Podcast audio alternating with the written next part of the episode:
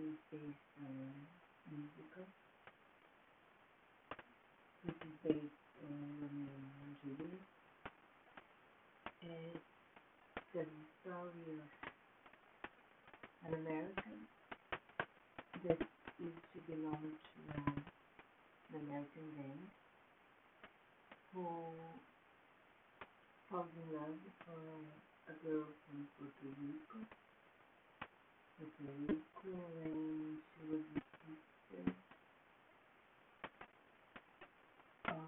the chief of the Latin Day. They are enemies in the Latin Day in America. But they are all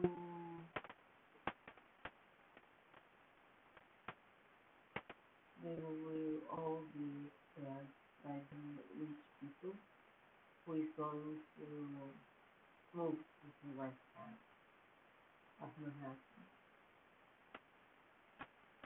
Being concentrated in used in the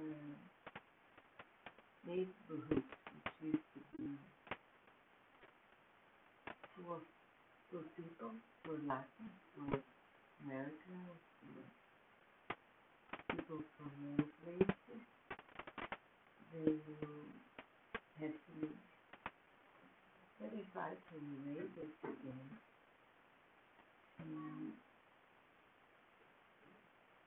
Brother, them that against her being with an American guy. So it will definitely happen. But I do think that more than that, it's about what makes us sometimes hate the different, not consuming the different, not being able, sometimes we want them to be with people who think the same, who the same. And this talks about this, this music is wonderful, cast is wonderful. They sing this for me makes a huge difference. Whether uh, is by the real.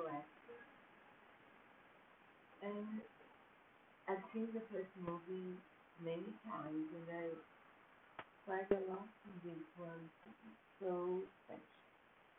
Don't miss it.